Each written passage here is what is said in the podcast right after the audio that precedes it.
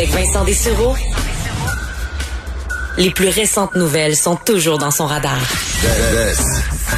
Vous écoutez Vincent Dessureau commencer l'émission avec les, bonnes nouvelles, euh, les vaccins qui arrivent même un peu plus vite que, prévu. On n'a pas dit ça souvent, là, mais au Canada, ça arrive. On est, on peut être positif. Je pense qu'on s'en sortira dans les prochains mois. Évidemment, là, ce sera euh, place à la reprise. Euh, on veut ceux qui évidemment ont perdu leur travail depuis des mois, ben, que ça reprenne, qu'on puisse ouvrir l'économie et que ça roule à plein régime. Évidemment, il y aura des interventions à faire au niveau du gouvernement, au niveau de l'entreprise privée, beaucoup de choses pour reconstruire ben, l'économie. Là, on peut pas dire la reconstruire au complet. L'économie a tenu le coup, mais disons, elle sort de là quand même amochée. Et euh, on a empilé des dettes à niveau, à niveau record, on s'entend, surtout au gouvernement fédéral où le déficit est absolument euh, affreux à voir quand on voit le chiffre. Alors, est-ce qu'on décide de couper, se mettre à couper? Alors que plusieurs vont dire, ben attention, si on se met à couper, la, la machine va pas repartir. Alors, est-ce qu'on dépense? Mais là, à quel point on peut dépenser? Il y aura des grandes questions au niveau du, euh, du rôle du gouvernement là-dedans. Est-ce que ça peut changer profondément le rôle du gouvernement dans l'économie? Euh, dossier très intéressant de l'IRIS, l'Institut de recherche et d'information socio-économique, euh, qui fait un dossier, justement, comment planifier l'après-COVID, un choix entre austérité et résilience pour analyser un peu vers où l'économie du Québec pourrait s'en aller. Pour parler. Il est politologue et chercheur à l'IRIS. Guillaume Hébert est en ligne. Guillaume, bonjour. Bonjour. Euh, quand même, de le gouvernement va faire face à de, à de grandes questions. Est-ce que le premier problème, c'est justement ça, le fait qu'on vient de, de s'endetter pour des décennies, mais on peut pas vraiment s'arrêter de dépenser? Est-ce que je me trompe? Euh, oui, c'est vrai, vous avez raison. Il faut continuer de stimuler notre économie. Vous avez tout à fait raison, mais là où vous n'avez pas raison, c'est sur la question de l'endettement. La, la, dette n'est pas du tout un problème présentement. Le déficit, oui. Ça, le déficit, c'est un déficit record. On n'a jamais vu ça, un déficit de 340 milliards. Ça va. La dette du Canada n'inquiète personne, ni ici ni à, ni à l'étranger en fait. Même si je, je comprends là, par rapport au, PIB, on s'en sort euh, plutôt bien. Est-ce que quand même, parce que M. Trudeau est extrêmement confiant sur le fait que les taux d'intérêt étaient bas, on pouvait s'endetter, il n'y avait pas trop de problèmes, mais euh, est-ce que ça va durer ces taux d'intérêt bas? Est-ce que dans 10 ans, dans 15 ans, dans 20 ans, on va avoir encore cette facture-là à payer, mais que les données pourraient changer? Ben, si ça change, on va avoir le temps de se rajuster, ça c'est sûr, parce qu'on, c'est pas quand quand les taux d'intérêt montent, ça s'applique pas à toute notre dette, ça s'applique juste à la, partie de la dette qu'il faut renouveler chaque année, puis ça c'est un c'est un 8% peut-être là. Donc euh, donc ça c'est la première chose. On a le temps de se réajuster, ça arrive. Mais effectivement, présentement, il n'y a aucun signal de ça. Donc ça devrait pas être notre inquiétude première ça devrait pas être. Là. Puis je pense que c'est important de le mentionner aussi. Hein, ce qu'on a fait avec la, PCU euh, ou les, les, dépenses du gouvernement fédéral, euh, on est intervenu comme tous les pays l'ont fait. On l'a peut-être fait un petit peu plus que les autres, mais on a beaucoup plus de marge de manœuvre que les autres. Parce que la situation du Canada, l'endettement, je le dis encore, c'est la meilleure des pays du G7.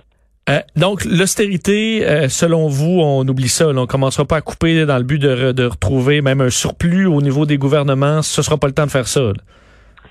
Exact. Ben ça, je pense, c'est même, je dirais, une bonne surprise. Hein, si on fait, la comparaison avec la dernière crise, présentement, il n'y a pas grand monde qui vraiment, beaucoup d'analystes, puis certainement pas les institutions internationales, qui vont nous dire c'est le temps de couper. Alors même on entend le contraire. Hein, les institutions, c'est surprenant, des institutions qui depuis tellement d'années s'assuraient de nous ramener à la discipline budgétaire, là, ils font un peu le contraire en disant, ben là, écoutez, euh, on a une relance verte à financer, là, dépensez donc, parce que les institutions internationales ont très peur, effectivement, qu'on étouffe l'économie, comme vous avez dit d'entrée de jeu.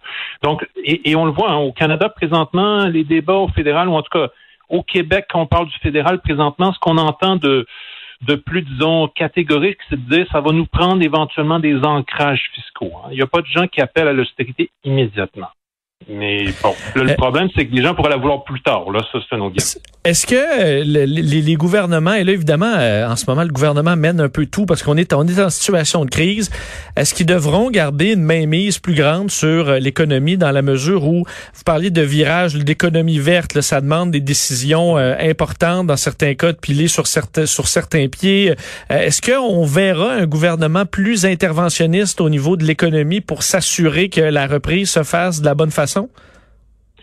Je, pense que oui. Je pense que oui. Euh, et, je pense que c'est là qu'il faut, euh, va falloir faire preuve de créativité, d'ouverture d'esprit, tout le monde ensemble, parce qu'il y a des choses qui sont en train de bouger là. On, s'en rend compte, que ce soit aux États-Unis, que ce soit l'Union européenne, euh, même la question de déficit zéro et les remises en question en, question présentement. Là, on pourrait rentrer, puis on le fera pas parce que ce serait compliqué, mais toute la question de la politique monétaire, hein, de la création d'argent. On a fait beaucoup de blagues avec ça, avec le, gouvernement Trudeau qui imprime l'argent. En même temps, on s'est remis à utiliser des leviers économiques qu'on se refusait euh, d'utiliser pendant plusieurs décennies. Et, je pense qu'on avait tort, en fait. Je pense qu'on avait plus de marge de manœuvre qu'on croyait pour que l'État puisse investir dans l'économie. Parce que c'est ça l'affaire, c'est ça qu'il faut comprendre. Si, si c'est pas l'État qui investit et donc qui s'endette à un certain niveau, c'est sur les ménages et sur les entreprises privées qu'on fait porter ce fardeau de l'endettement et de l'investissement. Une économie fonctionne pas par magie, par, par, par, par hasard, par, par chance. Ça prend l'investissement. Et comme je dis, si ça vient pas du public, ça va venir des ménages. Euh, euh, c'est là qu'on est. On est en train de revoir notre façon de faire l'économie. C'est sain, à mon avis. Vous parlez d'ailleurs dans, votre dossier d'une nouvelle approche. En fait, vous parlez de résilience de l'économie et un terme, la double boucle de l'économie résiliente. C'est quoi? Oui, c'est euh, c'est une proposition qu'on fait. On essaie de mettre tout ça ensemble parce que ce qu'on ce qu'on comme je disais tout à l'heure, à court terme, l'austérité pas sur le, le dans, dans, le portrait, c'est une bonne chose. Mais beaucoup de gens se disent oui, mais il va falloir y venir plus tard. Hein. il va falloir couper plus tard. Donc le débat pour certains, c'est l'austérité, on l'a fait tout de suite ou on l'a fait plus tard? Nous autres, ce qu'on dit, c'est qu'il faut changer ce débat-là. Il faut complètement changer le, le cadrage du débat. Il faut se dire l'austérité ou la résilience. C'est ça le vrai choix. Est-ce qu'on fait de l'austérité ou on fait de la résilience? Ça, veut dire quoi? La résilience, ça veut dire assumer le fait que euh, on va avoir, euh, on peut pas avoir un, système qui est aussi fragile quand il y a une pandémie qui frappe. Là, on, on devrait avoir un système plus solide, mais on va avoir aussi besoin d'un système beaucoup plus solide pour résister au changement euh, climatique, euh, aux défis environnementaux qui sont devant nous. Et j'ajouterais même là-dedans, parce qu'on en parle aussi beaucoup dans, dans, notre, dans notre brochure, et c'est aussi le but de la, la double boucle, la question des inégalités présentement, elle pose aussi des questions existentielles sur nos sociétés.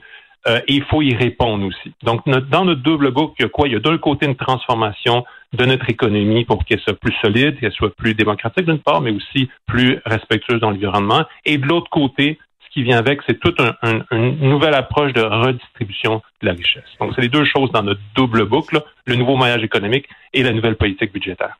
Je dévie un peu euh, du, de l'intervention des gouvernements, mais sur cette reprise, il y y a, quand même des, euh, des cas typiques un peu euh, à travers la pandémie. Tu ceux qui en ont vraiment arraché. on peut penser à des, des gens dans le domaine de la restauration qui avaient de très bons salaires, qui sont tombés sur le chômage ou sur la PCU, pour qui c'est une grande baisse de salaire. Des gens dans le monde artistique aussi. Donc, il y en a qui comptent les mois, qui ont très hâte de s'en sortir, qui vont s'être endettés dans certains cas.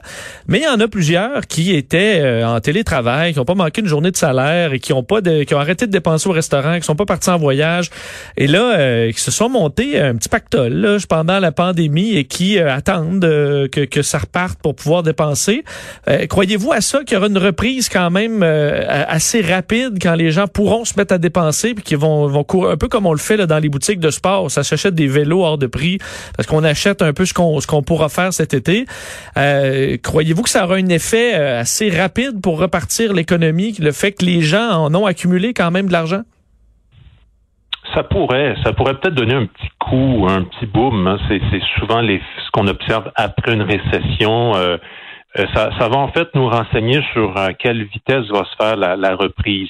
Mais à mon, avis, les vrais enjeux structurels, systématiques ou systémiques qu'on dirait sur la croissance à moyen et long terme, ce qui va faire que notre économie va fonctionner puis va donner plus solide ou pas, euh, c'est pas cette consommation-là à court terme, cet éventuel boom, ça va vraiment être notre capacité de, euh, de mieux faire circuler euh, l'économie dans le d'argent. Ça, ça suppose une meilleure redistribution de la richesse. Je pense que là-dessus, on va pas on va pas passer à côté. La question euh, de l'inflation, des taux d'intérêt, est-ce que vous suivez ce dossier-là? On voit euh, quand même des, des, des, certains domaines là où le prix a monté en fou. L'épicerie coûte cher, évidemment le prix des maisons, euh, le prix de certains articles, le prix de l'essence a monté. Dans d'autres cas, ben, certains domaines se sont carrément effondrés. Donc, ça devient à la limite un peu dur de d'analyser l'inflation. Euh, la question des taux d'intérêt aussi, est-ce qu'on peut s'attendre à voir ça monter? Est-ce que ça pourrait venir éteindre un peu cette, cette euh, reprise économique si jamais les gens, soudainement, qui s'étaient endettés, ben, voient la facture augmenter d'un coup? Oui, ben c'est sûr que l'endettement des ménages euh, au Canada, ça fait depuis longtemps, il est beaucoup plus préoccupant que l'endettement euh, public. Hein, je l'ai dit tout à l'heure, là, sur l'endettement, la dette du Canada, puis là, au, Québec aussi, là, d'ailleurs, là, c'est pas inquiétant. La dette des ménages, elle est plus forte d'ailleurs au Canada anglais qu'au Québec. Celle-là, elle est plus euh, plus inquiétante. Vous avez raison là-dessus, ça, il faut, il faut garder un œil.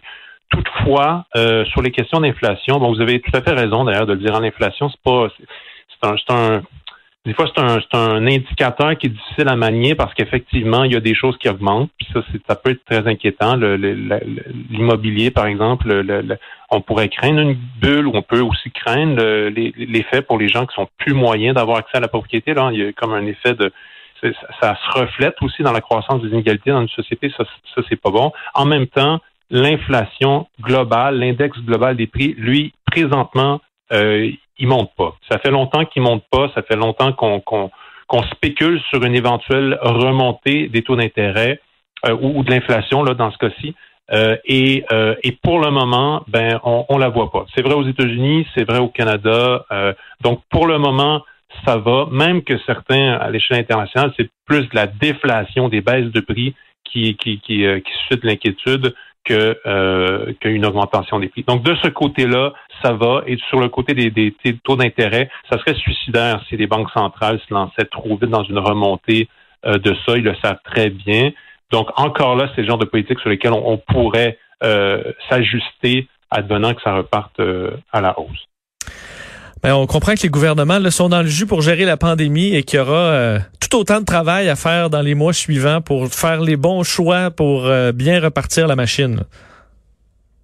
Absolument, absolument. Il va falloir, euh, je pense que le plus important, c'est de garder l'esprit ouvert parce qu'il y y a plusieurs dogmes dans lesquels on s'est enfermé quand même des années 90 sur le déficit zéro. C'est vrai, un gouvernement, c'est vrai qu'on peut pas dépenser à l'infini, c'est tout à fait vrai, puis on peut pas imprimer de l'argent à l'infini, mais il va falloir être plus audacieux dans notre façon de penser à l'économie que ce qu'on l'a été dans les dernières années à, être trop austère sur le rôle de l'État. C'était très intéressant. J'invite les gens à lire ce dossier euh, sur le ce qu'on peut retrouver sur le site de l'Iris. Guillaume Hébert, merci beaucoup d'avoir été avec nous. Bien, merci pour l'invitation. Au revoir, euh, Guillaume Hébert, politologue, chercheur à l'IRIS. Le dossier Comment planifier l'après-COVID, un choix entre austérité et résilience. On comprend que le choix, euh, c'est la résilience. On revient.